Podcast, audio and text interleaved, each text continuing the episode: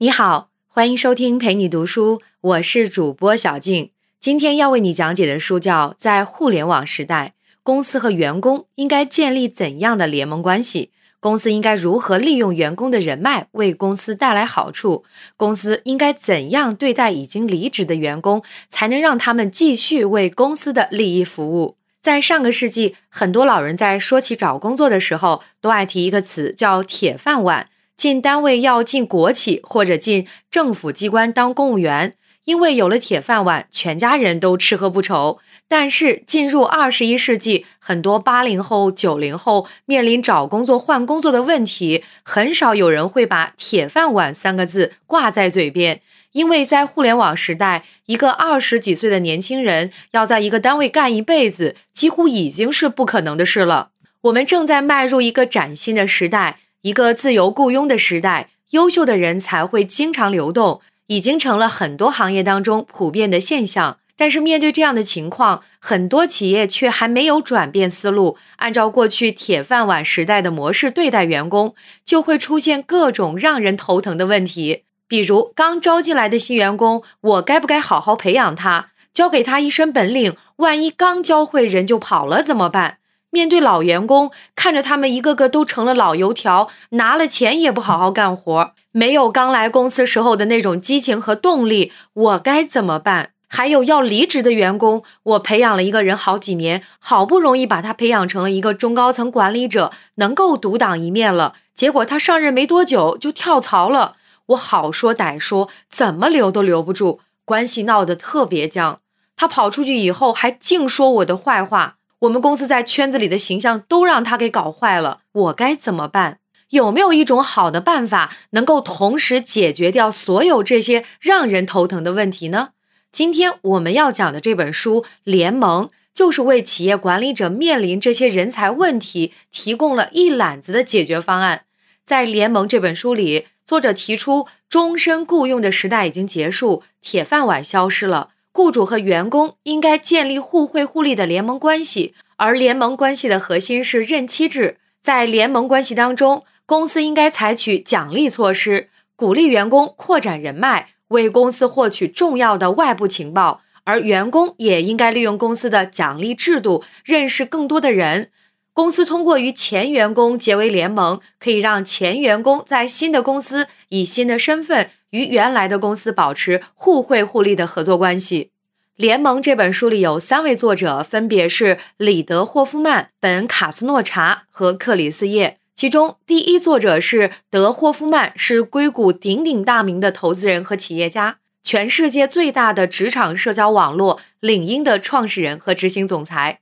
二零一六年，微软花了二百六十二亿美元收购了领英。他还做过全球最大的第三方支付平台贝宝公司的高级副总裁，投资过六十多家创业公司，是最早投资 Facebook 的天使投资人。十年间的投资回报率超过两万倍。有风险投资人这样评价他说：“霍夫曼是过去十年中最成功的天使投资人。”很多人以为霍夫曼在做企业、做投资上的成功来自于他独到的眼光和特殊的运气，但其实不光是这样。他经常被人称作为“硅谷人脉王”，因为他会花大量的时间去各种各样的企业家、投资人、大学教授和政客们见面。他的朋友都说，他在向新人学习、吸收新方法、新观点的时候，就像着了魔一样，好像有无穷无尽的精力。他的成功有一半以上的因素和他的人脉是分不开的。优酷的前任 CEO 古永锵就说：“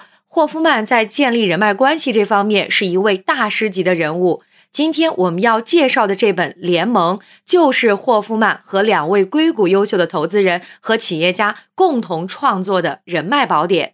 用联盟这一全新的硅谷管理技术，颠覆了终身雇佣制度背景下那些传统的人力资源理论。对待新员工、老员工和前员工的方式方法，告诉你在互联网时代全新的自由雇佣模式制度下，怎样打造雇主和雇员的新关系，让双方结成强大的联盟，实现企业的繁荣和个人的发展。好了，介绍完这本书的基本情况和作者概况，那么下面我就来为你详细讲述书中的内容。这本书主要讲述了三个重点内容。第一个重点是在终身雇佣制结束的互联网时代，企业和员工应该结成联盟关系。联盟关系的首要核心是任期制。第二个重点是公司要在人脉情报方面和员工建立联盟关系，鼓励员工拓展自己的职场人脉，并且利用这些人脉为公司搜集有价值的情报。第三个重点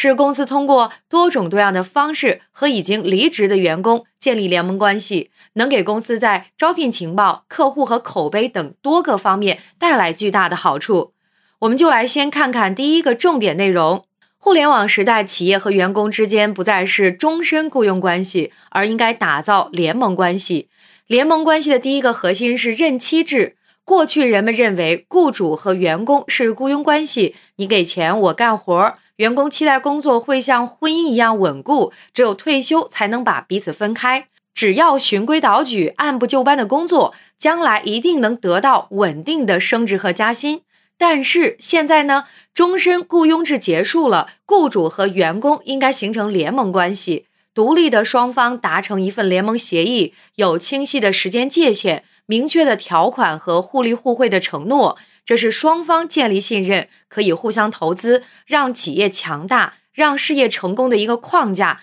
你让我更有价值，我让你也更有价值。二十世纪八十年代，世界大型企业联合会通过调查发现，有百分之五十六的企业高管认为，忠诚的员工理所当然的应该得到公司的长期雇佣。但是就在十年以后，到了九十年代。还抱有这种想法的高管只剩下了百分之六。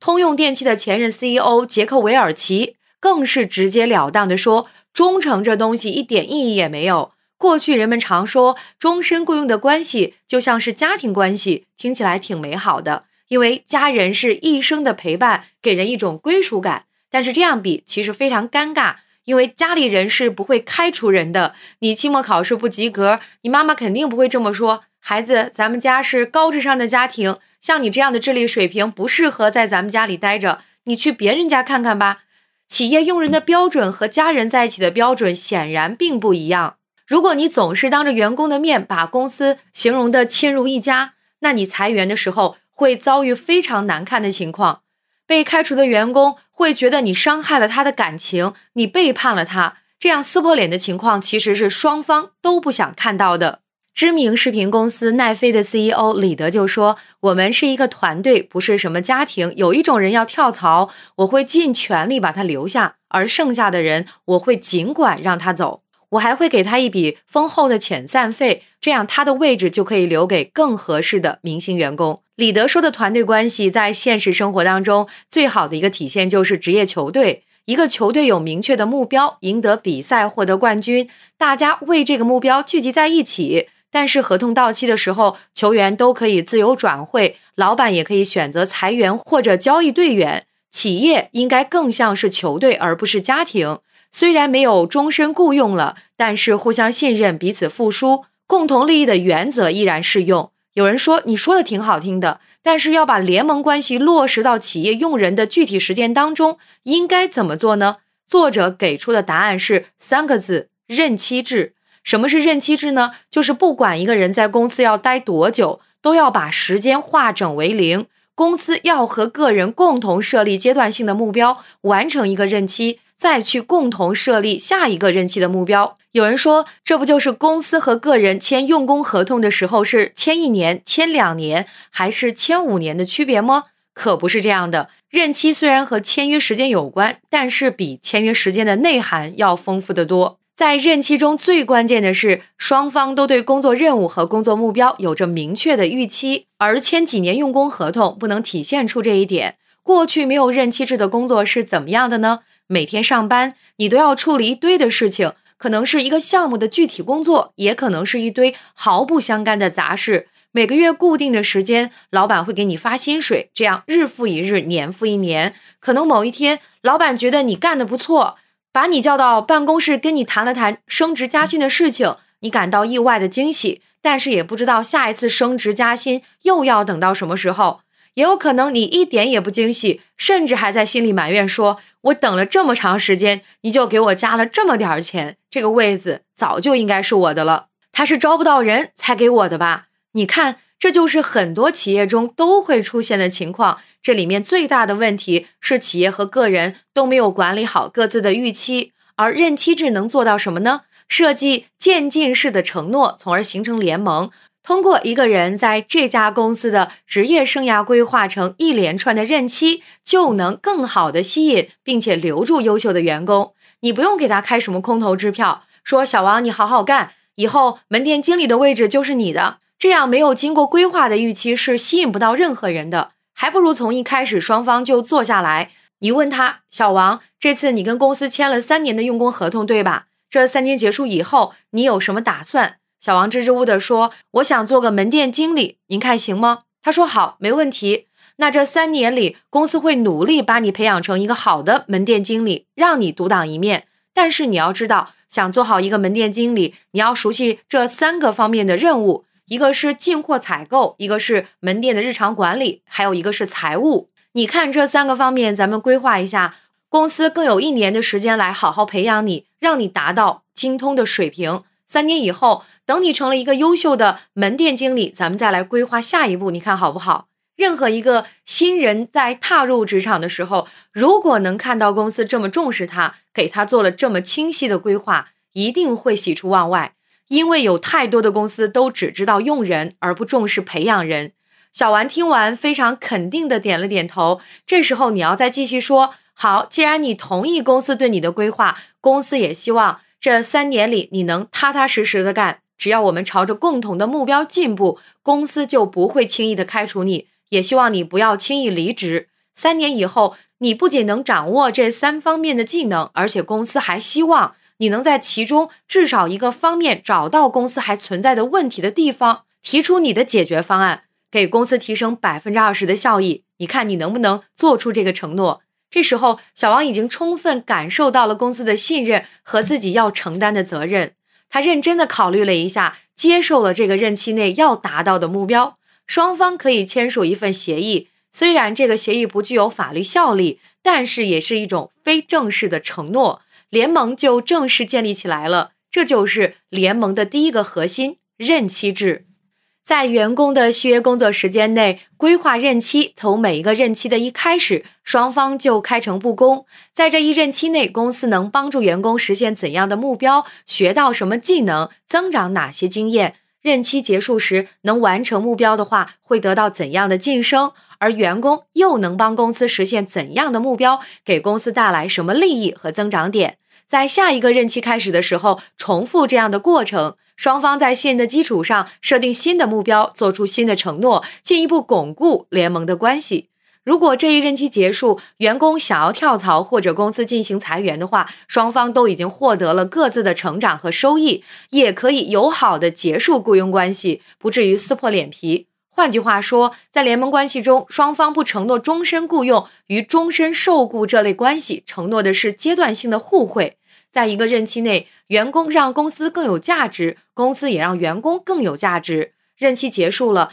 是开始下一任期，还是不再继续留任？如果你担心一个员工连一个任期内的目标都完成不了，也是有办法的。比如在小王的例子里，可以每半年或者一年对他进行定期考察，要求他及时的汇报、反馈、调整，保持在正确的轨道上前进。如果发现他确实没有能力完成这个任期目标，双方也可以及时的进行协商，是把他调去其他岗位，开始新的任期，还是他犯了严重的错误，甚至没法胜任公司的任何工作，再考虑直接解聘，因为他没有实现和公司朝着共同目标进步的承诺，所以这是可以理解的，并不是公司单方面破坏了联盟。上面为你讲述的就是第一个重点内容。互联网时代的联盟关系以及联盟关系的第一个核心任期制。说完这个，咱们接下来说一说联盟关系的第二个核心。公司应该通过各种方式鼓励员工拓展人脉，为公司收集有价值的情报。过去很多人不愿意动用自己的私人关系帮公司做事情，总感觉是公司利用了自己的资源，自己又没得到什么实质性的好处，还给亲朋好友添了麻烦。很多企业发现，在这方面也请不动员工，所以呢，就不重视员工拓展，并且利用个人人脉这件事。而在联盟关系中，本着互利互惠的原则，公司是可以利用员工人脉获取重要的外部情报的。一个聪明的员工应该清楚，在职场中，人脉是非常重要的资源。如果公司能鼓励自己拓展职业人脉，对自己当然也有好处。哈佛商业评论的调查显示，超过百分之七十五的人利用过自己的人脉开展工作，可见这是一个非常普遍的现象。如果公司能进一步鼓励支持员工这么做，相信这个比例会更高。愿意这么做的人会变得越来越多，那公司应该表现出鼓励支持，比方说可以适当鼓励员工在上班时间发发微博、发发朋友圈，尤其是身为大 V 网红的那些员工，鼓励他们积极利用社交媒体展示自己。美国有一家公司叫哈佛伯克斯。他们的每个员工的平均联系人数量是领英会员平均值的六倍多，他们发布的个人内容得到转发、评论、点赞的数量是平均值的八倍。这些行为也给公司带来了人才品牌红利。哈佛伯克斯公司在领英上收获了五点五万个粉丝，他发布的职位应聘人数是其他公司的两倍。再比如，除了商务宴请能够报销以外，公司可以给愿意积极开拓人脉的员工设立专项基金，鼓励他们报销社交会餐的费用。社交会餐也就是我们俗称的饭局，除了大额的宴请必须特批以外，一定金额内的餐费都可以直接报销。领英就是这样的基金，员工只要在报销的报告里面小结一下，他们从会餐中听到了什么有价值的信息，学到了什么东西就可以了。如果老板比较开朗的话，公司甚至可以举办一些参会，还有俱乐部活动，邀请外面的人到公司来，可以是同行，也可以是同一座写字楼里面其他公司的员工，大家一起吃吃饭、聊聊天，做一些有趣的活动。在大公司里，这样的社交活动需要付出的成本很低，但是对于员工和外部人士建立新的关系、拓展新的业务机会是大有好处的。一个公司内部的视野终究是封闭的，高管每天看的就是 PPT 报表、调查数据，见到的也都是一些同级别的人。想要获取更多隐秘的、不在官方渠道披露的外部数据和信息，就要鼓励员工把触角伸出去，拓展人脉，搜集情报，寻找意外的发现和机会。只要获取情报的手段是符合法律和道德的，就可以动用一切资源。作者举了一个例子：美国有两家很著名的支付公司，竞争很激烈，有点类似于支付宝和微信支付。其中一家就很聪明，从高管到工程师，所有团队成员都努力地挖掘着卖情报，去了解对手公司的一切信息。而对手公司呢，就没有长这个心眼儿。首先，他们犯了自以为是的毛病，觉得想要做好一个支付产品，最重要的是和银行建立深度合作，这样才能打击支付中的欺诈行为。其次，他们闭门造车，没有利用好身边的外部资源。这家公司的母公司 iBay 是一家大型购物网站，iBay 已经搜集到的信息是，广大用户普遍反映，预防欺诈这件事并不是最重要的，支付的时候方不方便才是他们最关心的。这两个信息都不算保密信息。第一家公司通过人脉情报了解到这些以后，就把工作重点放在了优化支付过程的用户体验上，逐渐脱颖而出，干掉了第二家公司。而这家胜出的公司就是美国著名的在线支付公司贝宝。上面为你讲述的就是联盟关系的第二个核心：公司应该鼓励员工积极的拓展人脉，获取更有价值的情报。下面来为你说说最后一个重点。联盟关系的第三个核心：怎样和已经离职的前员工结成联盟？前员工联盟能给公司带来怎样的好处？过去人们认为离职的人对公司没有任何价值，想要挖掘一个员工的终身价值，只有终身雇佣制才能提供保证。而现在，通过打造前员工联盟，公司能收获从现有员工联盟中收获不到的巨大收益。没有了终身雇佣制，公司和个人之间依然可以建立终身联盟。这样能互惠终生的前员工联盟，给公司带来的好处体现在招聘、情报、客户和口碑等多个方面。社会上最重视前员工联盟的机构，可能就是大学生了。大学生的校友会就是他的前员工联盟，由专人负责校友会的聚会、返校、出游、制作校友刊物等工作。对很多毕业生来说，母校是他们最鲜明的身份标志。学校也能从校友那里获得大量捐款、捐物和各种支持。企业打造前员工联盟的方法是多种多样的。有专人负责建立并维护前员工的联络群，为他们提供各种免费的礼物和公司产品的内购优惠价，邀请他们回公司参加聚会活动和重要庆典。如果他们为公司成功介绍了新员工和新客户，公司会为他们发放现金奖励。如果公司与周围的学校有共建关系，可以让员工的子女优先入学，那就把这样的福利也向优秀的前员工开放。很多公司觉得，即使通过各种各样的方式维护好前员工联盟，也未必能够达到立竿见影的收益。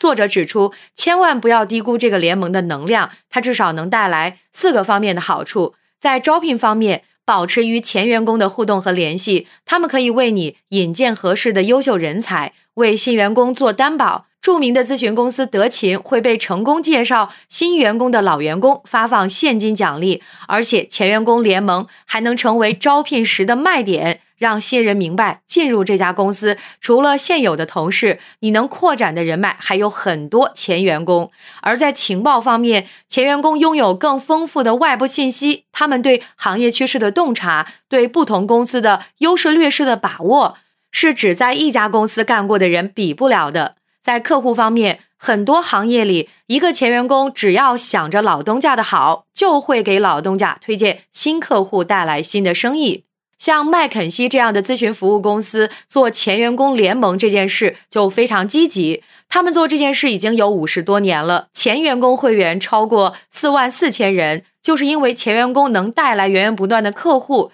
最后，在公司的品牌和形象方面，前员工的作用也非常大。前员工夸公司一句，胜过公司自卖自夸十句。因为一个人都已经离开了，没有利益关系了，还在夸自己的前雇主，说明这是真心话，外人会觉得可信度非常高。所以，前员工虽然不能在公司的内部协作中创造新的价值，但是如果公司能继续重视他们，把这些关系好好建立起来、维护起来，就是用很低的成本争取到宝贵的外部资源。一个人就算去了新的公司，通过前员工联盟，依然能和老东家保持互惠互利的关系。下面来简单总结一下。首先，我们收到了终身雇佣制已经结束了。在互联网时代的背景下呢，公司和员工应该结成联盟关系。联盟是双方在一定期限内做出明确的互惠互利的承诺。公司承诺让员工学到技能、增长经验，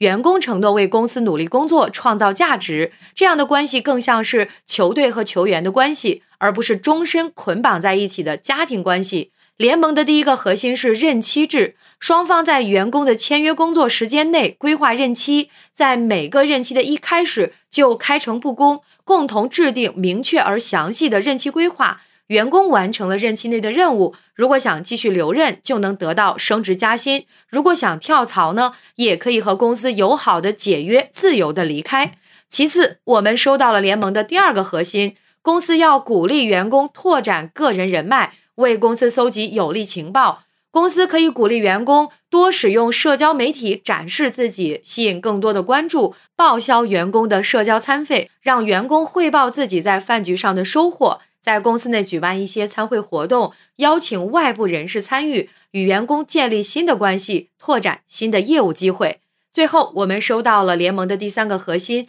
打造前员工联盟，能给公司带来很多好处。前员工能为你推荐靠谱的新员工，为你搜集行业内更多的情报，为你推荐新客户，招揽新生意。在口碑影响上，前员工对公司的肯定胜过公司的自卖自夸。外人想要了解你的公司，前员工能发挥非常重要的积极影响。好了，以上就是我要分享的全部内容。感谢关注陪你读书，欢迎点赞分享。同时可以打开旁边的小铃铛，陪你读书的更新会第一时间提醒你。我是主播小静，我们下期再会。